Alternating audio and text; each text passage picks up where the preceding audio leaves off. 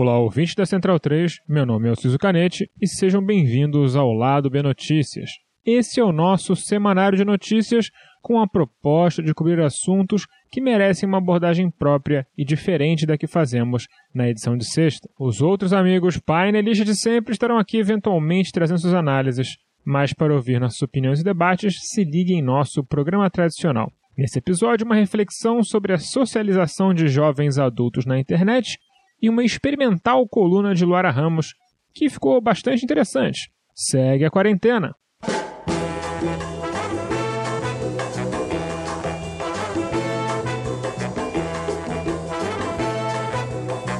Na semana passada, houve mais um daqueles mass shootings nos Estados Unidos, eventos onde um atirador entra em algum lugar e sai matando pessoas. Dessa vez foi na fila de uma unidade da FedEx, que é uma empresa de entregas, tipo um correio só que ruim. Tal fato não mereceria destaque algum no lado B Notícias, sendo colocado cuidadosamente naquela pilha de mais um na epidemia de atiradores que vive os Estados Unidos, não fosse um curioso fato. O rapaz era um ávido fã do programa infantil My Little Pony, da qual surgiu uma comunidade de internet chamada Brony, que são basicamente bros que gostam dos ponies. E se você acha que vou fazer piada com isso, você não poderia estar mais enganado, cara ouvinte. O fato mais assustador dessa história é que existe uma comunidade online de My Little Pony chamada My Nationalist Pony.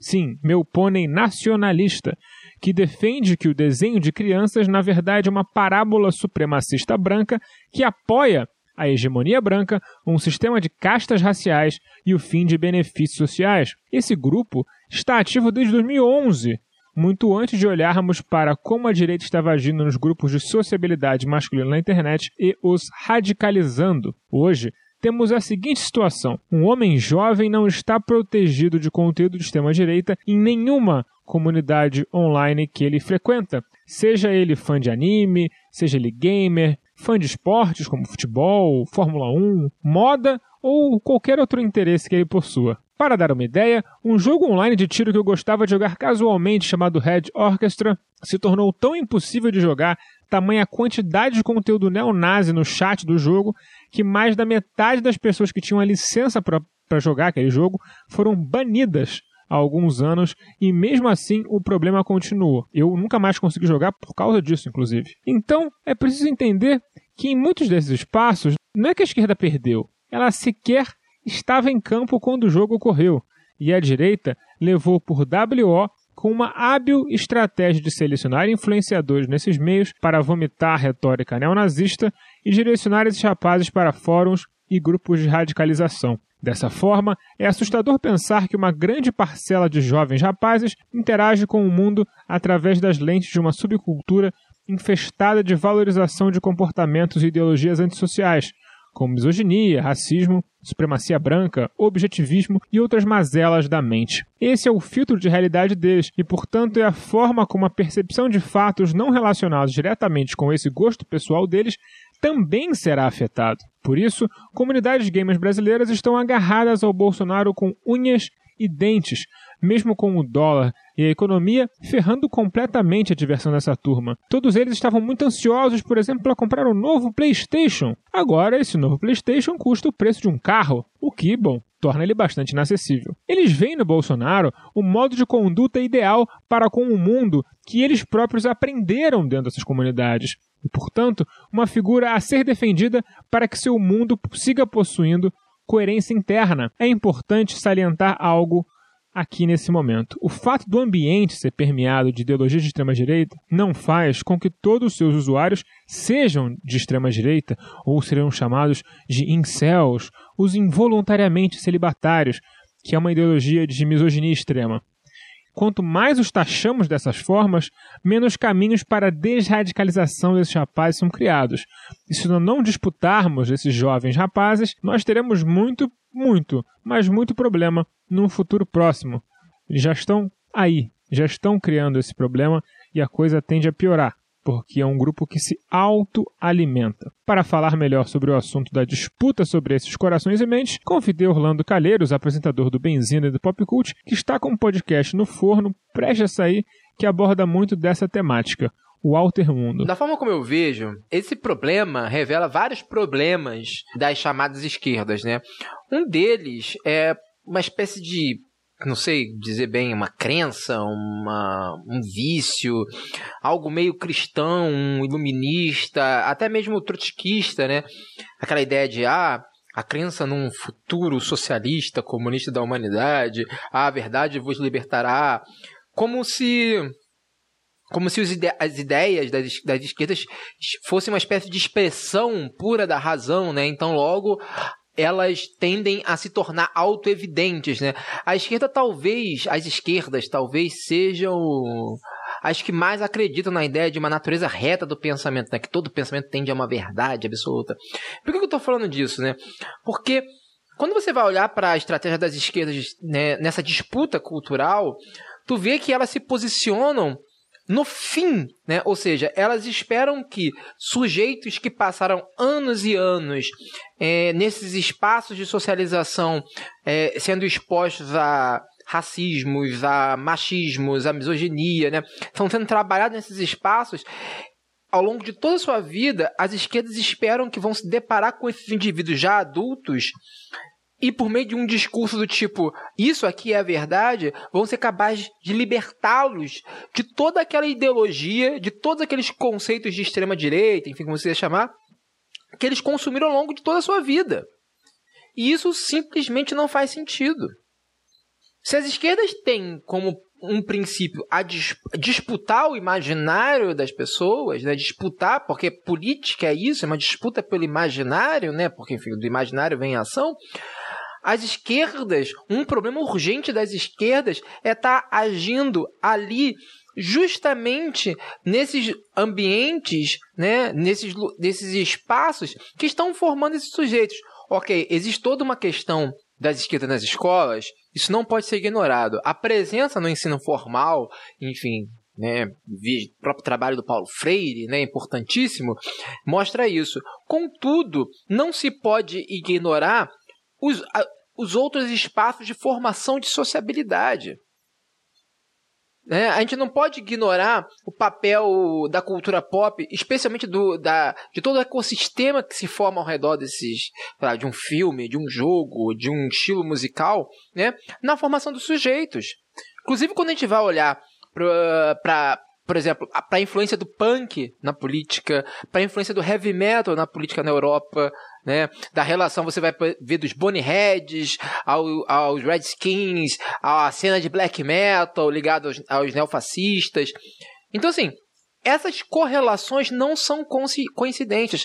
Tanto com, não é coincidência essa relação profunda que você tem entre as direitas e os videogames. Né? Então, assim, é urgente que se tenham, que as esquerdas tenham como um problema, né, ocupar esses espaços e produzir nesses espaços um discurso que seja capaz de competir com o discurso que o outro lado está produzindo. Porque quando a gente está falando, por exemplo, de videogames, as esquerdas nunca tiveram presente ali, sempre acharam que era um problema, digamos, aquém de suas prioridades. Né? Quando não é. Quando a gente está falando, por exemplo, de uma indústria que move milhões de dólares, que tem mais influência no mundo do que a indústria cinematográfica. Como é que você pode simplesmente virar as costas para isso e dizer, não, isso não é um problema nosso? Esse mundo está perdido aí, né? A gente não tem como.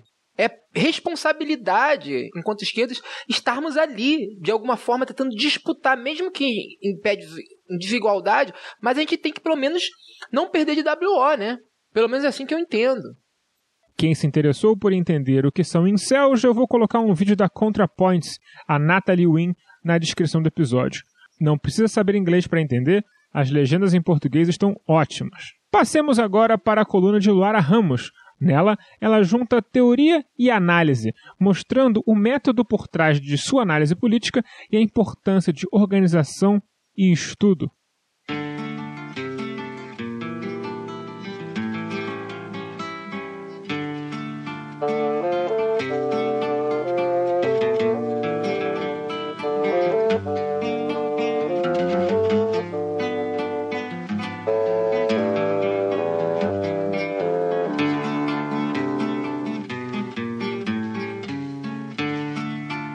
Passado, nessa coluna aqui para o lado B Notícias, eu falei um pouco sobre o Brasil Bacural e apontei para a necessidade da gente se libertar da condição de povo. Mas o que isso significa? Significa deixar de ser um mero espectador da política, atuar o mais diretamente possível.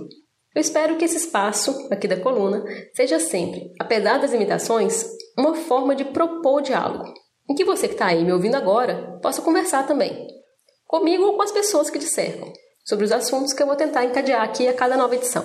Então vamos lá. Há diversas formas de organizar as pessoas, desde os movimentos sociais, associações, sindicatos, até a filiação partidária, por exemplo. Há também as menos institucionalizadas, mas que não deixam de ser organizadas, como a turma da pelada de quarta-feira, do churrasco de domingo, o grupo da igreja. Embora a pandemia não permita as reuniões neste momento, eu realmente acredito na potência dos objetivos comuns seja para derrubar um presidente ou assar uma carne ouvindo aquela do DVD do Voo pro Sereno com participação da Ludmilla. Acontece que o ritmo imposto pelo neoliberalismo fragmenta cada dia mais as relações e impõe distorções que nos impedem de construir uma estratégia comum de enfrentamento às opressões. Mas eu gosto muito de uma provocação que o Hobsbawm, que foi um dos principais historiadores marxistas, é, fazia. Ele diz assim: quando foi que a classe trabalhadora estava mais fragmentada do que no início da Revolução Industrial? Os caras nem entendiam direito o que estava acontecendo. Tinha um pessoal quebrando máquina como protesto porque achava que o problema eram elas, que estavam roubando os empregos e impondo jornadas extenuantes. Esse movimento foi chamado de ludismo, em referência ao personagem Ned Lud, criado para difundir as ideias do grupo. Um grupo que não conseguia ainda perceber que o problema não eram as máquinas, mas os donos delas. De lá para cá, ou seja, desde o século XIX, a gente pôde entender muita coisa. Rolaram algumas experiências revolucionárias, outras nem tanto, a gente aprimorou nossa capacidade de organização, criamos jornais, fizemos panfletos, até chegarmos nesse momento. E a gente tem grupos de WhatsApp e que eu estou aqui falando com você, direto de um podcast. A organização é fundamental para influenciar na correlação de forças. E essa é uma parte importante de qualquer análise de conjuntura. Só que uma análise séria não pode se basear no desejo. A palavra de ordem não é o que a gente mais gosta. Tem que ser o que mobiliza mais. Não basta, portanto, que a gente aponte uma forma qualquer de pressão popular. Aliás, se tem uma coisa que eu espero que essa pandemia nos mostre é a gente precisa parar de fetichizar as ruas. Qualquer ação que valorize mais o próprio processo do que o objetivo corre o risco de se perder. Sabe aquela coisa meio Alice no País das Maravilhas? Se você não sabe para onde ir, qualquer lugar serve. Ou, ainda mais grave, como diria Lenin, o movimento espontâneo marcha precisamente para sua subordinação à ideologia burguesa. Por isso, essa é uma avaliação fundamental. É fundamental saber o que a gente quer, quem são nossos inimigos, o que a gente não quer e que erros já foram cometidos em nome disso tudo no passado. Quem viu a entrevista do Lula para o Reinaldo Azevedo pode pensar: olha só, ainda é possível que duas pessoas que pensam diferente consigam conversar. Depois do estrago civilizatório que foram as eleições de 2018, vamos combinar que uma conversa televisionada entre o maior nome do PT e quem cunhou o termo petralha é no mínimo histórica. Mas aí entra bem o que eu costumo chamar de espectador da política. Você também não tem a sensação de que, de uns anos para cá, o noticiário político se diferenciou bem pouco do resumo semanal das novelas? Ou da coluna de fofocas? A gente está sempre falando dos caras na terceira pessoa, parece perfil de fandom do BBB no Twitter, hora criticando, subindo hashtag, fazendo mutirão de assinatura para petição online, passando pano. Eu não sei você, mas quando Reinaldo Azevedo começou a pressionar falando sobre privatizações, eu percebi uma coisa. Sem um candidato da direita com chances reais de enfrentar o Bolsonaro, e com o Lula de volta ao jogo, já existe uma disputa de um programa político. É evidente que a gente também não pode continuar acreditando que a democracia burguesa dá conta de todas as suas próprias contradições. Então, não ficar assistindo é também entender o papel de lideranças políticas, partidos, instituições e, claro, o nosso próprio papel.